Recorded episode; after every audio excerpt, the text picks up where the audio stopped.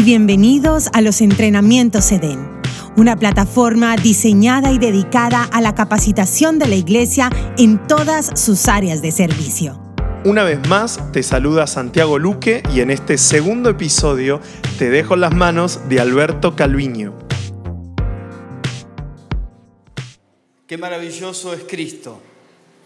Pensar en la supremacía de Cristo, en su centralidad, es algo glorioso y nos lleva a pensar en algo fundamental para nuestra vida que tiene que ver con la dependencia, tiene que ver con nuestra dependencia. El ser humano en sí mismo es dependiente, siempre dependemos de otras cosas. Para la vida vivimos en una interdependencia, nadie en el mundo es absolutamente independiente, excepto Dios que no necesita de nada ni de nadie, pero aún así eligió relacionarse con nosotros, con su máxima creación, que es el ser humano. Ahora, en la vida vamos a buscar o vamos a depender, a veces por necesidad, de factores externos en cuanto a cuestiones económicas, materiales, laborales.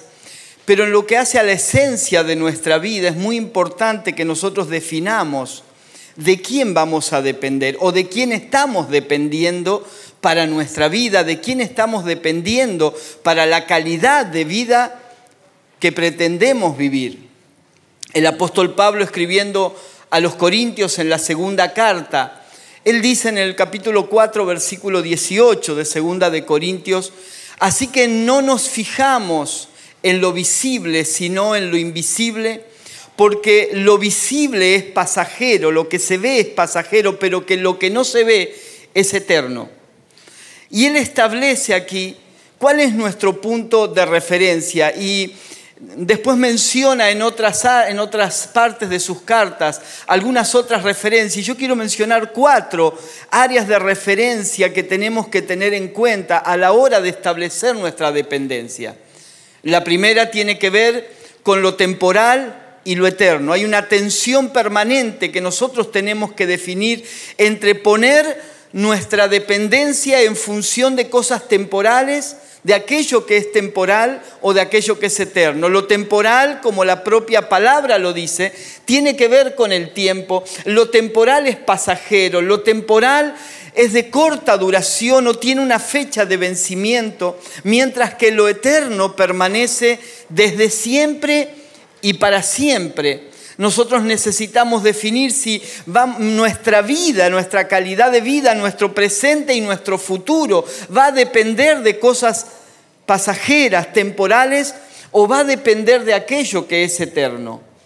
Otra cuestión que, de la que menciona el apóstol Pablo es la tensión permanente entre lo visible y lo invisible, relacionado con lo temporario y con lo eterno encontramos este aspecto, lo visible y lo invisible. Lo visible está relacionado obviamente directamente a lo temporal. Lo visible tiene que ver con lo temporal, lo invisible tiene que ver con lo eterno. Y frecuentemente caemos en la tentación de establecer nuestra dependencia en cosas visibles y por lo tanto temporales. Necesitamos entender que nuestra posición en Cristo y la posición de Cristo en nosotros nos debe llevar a establecer como nuestra dependencia aquello que no solamente es eterno, sino que es invisible.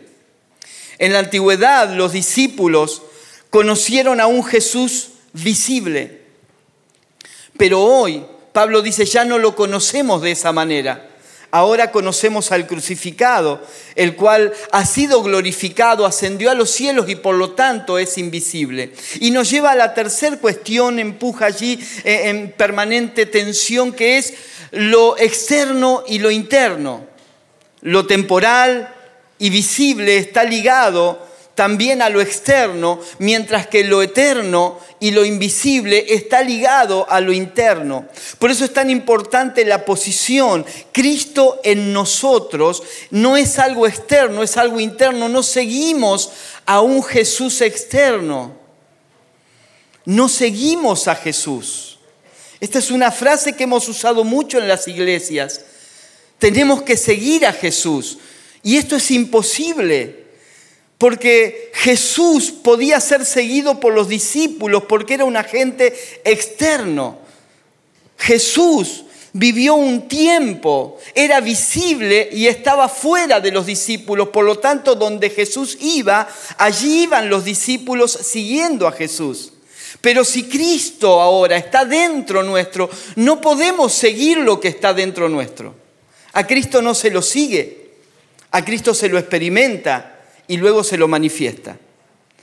Porque Él está adentro, es algo interno, ya no es un agente externo en la antigüedad, en el antiguo pacto, estaba muy ligado a todo lo que tenía que ver con lo temporal, a todo lo que tenía que ver con lo visible, todo lo que tenía que ver con lo externo, tipos y sombras, muchos simbolismos que eran necesarios para poder de alguna manera ir mostrando el camino hacia lo que iba a venir, pero lo que iba a venir ya no iba a ser temporal, sino que iba a ser eterno. Lo que iba a venir ya no iba a ser visible, sino iba a ser invisible. Lo que iba a venir ya no iba a ser algo externo, sino algo interno. Y la cuarta tensión ligada a esto tiene que ver con lo sensorial y lo espiritual.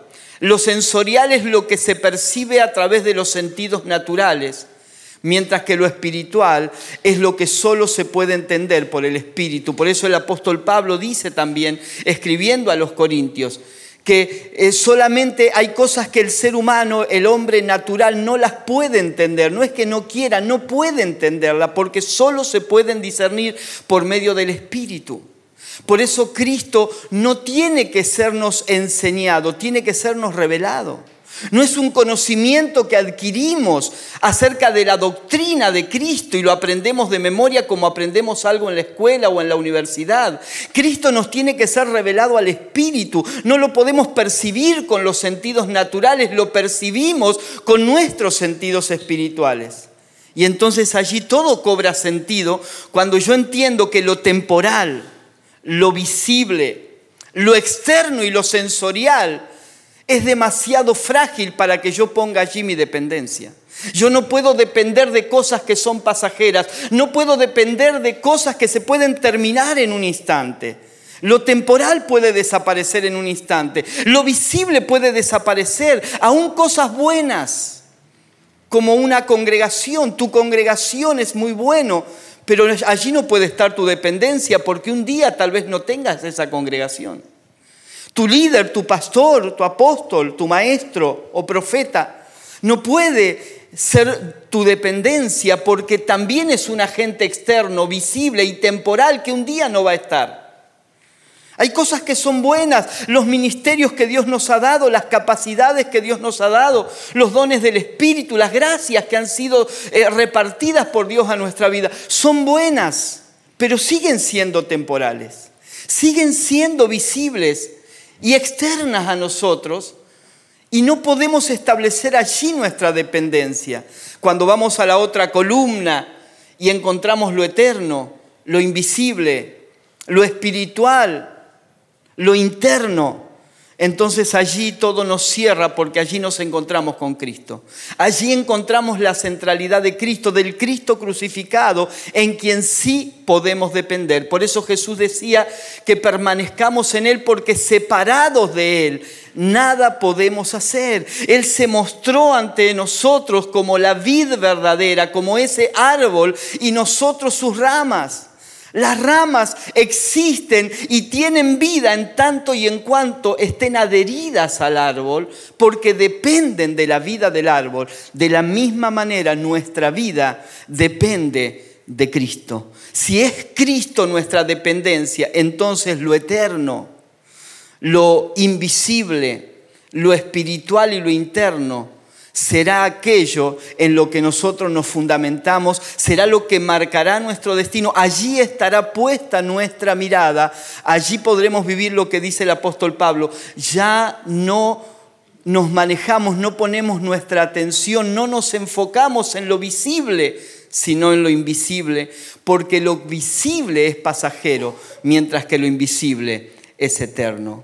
Yo te invito a que podamos orar en este momento, estableciéndonos en esa dependencia. Yo no sé de qué depende tu vida, no sé de qué ha dependido hasta ahora. Hay seguramente cosas muy buenas en tu vida, pero si son pasajeras, no sirven como un punto de referencia para nuestra dependencia. Hay cosas muy buenas que podés tener, relaciones, situaciones, características de tu vida, pero si son cuestiones pasajeras y visibles, no sirven como fundamento para nuestra dependencia. Yo te invito en esta hora a que puedas hacer de Cristo, del Cristo crucificado, no del Jesús histórico, no de las historias de la Biblia, sino del Cristo real, vivo, eterno, invisible autor y consumador de la fe, que de Él hagas tu dependencia, que Él sea tu árbol de vida en esta hora para que puedas depender permanentemente de Él.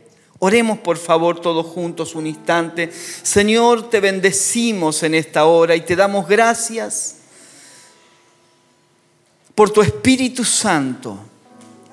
Gracias porque por medio de tu Espíritu podemos percibir tu grandeza. Por medio de tu espíritu podemos percibir tu eternidad. Podemos percibir tu gloria. Por medio del espíritu podemos saber lo que portamos dentro de nosotros al tenerte a vos, Señor. No solo estamos parados en tu persona, establecidos en tu persona, sino nos declaramos en este día dependientes de Cristo. Decidimos permanecer en ese estado de, de dependencia. Te pedimos perdón si hemos vivido en una independencia, vidas independientes de vos, si hemos puesto nuestra confianza en cuestiones pasajeras, en cuestiones externas a nosotros que se perciben por los sentidos. Perdónanos, Señor. En esta hora elegimos la dependencia de lo eterno, elegimos la dependencia de lo invisible, elegimos la dependencia de lo interno, lo que está dentro nuestro, de aquello que se percibe por el Espíritu. Elegimos en esta hora depender de Cristo, de Cristo, de Cristo. Nombre sobre todo nombre. Amén.